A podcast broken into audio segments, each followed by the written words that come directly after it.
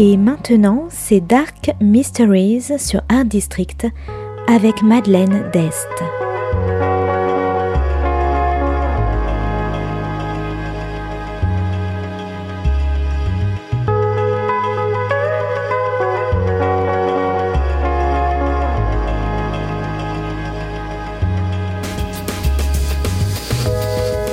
Welcome to Dark Mysteries, a book review show devoted to crime, mysteries, thrillers, and the dark side of human nature.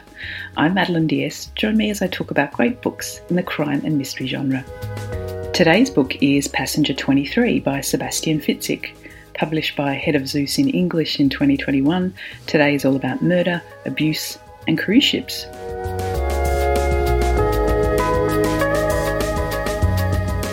23 people go missing off cruise ships on average each year, mainly suicides or accidents. Two of those people were Martin Schwartz's wife and his son, plunging to their deaths into the Atlantic Ocean. After an investigation, the coroner declared it was a murder suicide, but Martin never believed his wife could do such a thing. Five years later, the self destructive Martin, an undercover detective taking on the most extreme cases, and also a police psychologist, is enticed onto a cruise ship, the Sultan of the Seas, by an eccentric writer who says she has information about his family. It appears that Martin's wife and son were only one of many parent child disappearances on cruise ships, but the eccentric woman also has a new clue Martin's son's teddy bear, and it was found in the hands of a girl who was presumed dead, the victim of another parent child murder suicide, but who appears to have been living somewhere inside the ship. The girl, traumatised and reluctant to speak, has now been hidden away by the cruise ship management in the bowels of the ship to recover. Martin, along with the ship's doctor, visit the girl, and she seems to know who Martin is. But she won't say who held her hostage or how she came to have his son's teddy bear.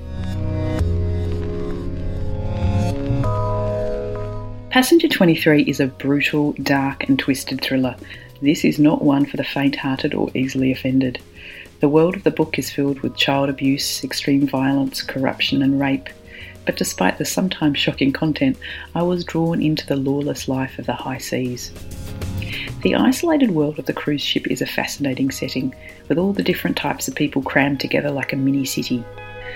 Legal jurisdiction is also very blurry in the middle of the ocean, where there's no recourse except to ship management. This is the perfect place for thieves and murderers to hide, as either passengers or crew.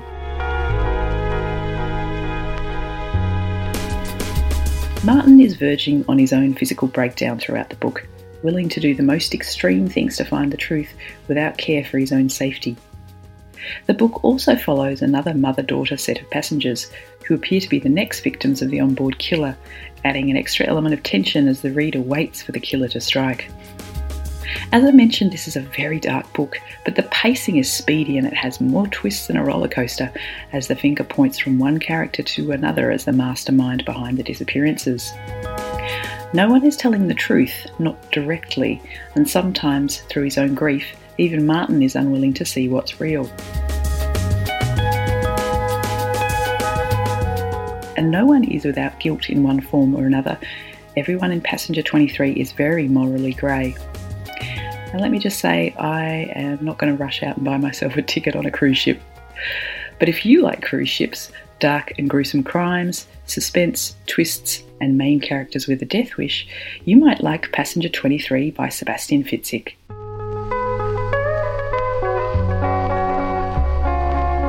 Thanks for listening to Dark Mysteries. If you have any feedback or want to say hello, you can contact me at Art District Radio by email at mde at artdistrict-radio.com. Or if you'd like to listen to past reviews, please go to artdistrictradio.com forward slash podcasts. And until next time, happy reading.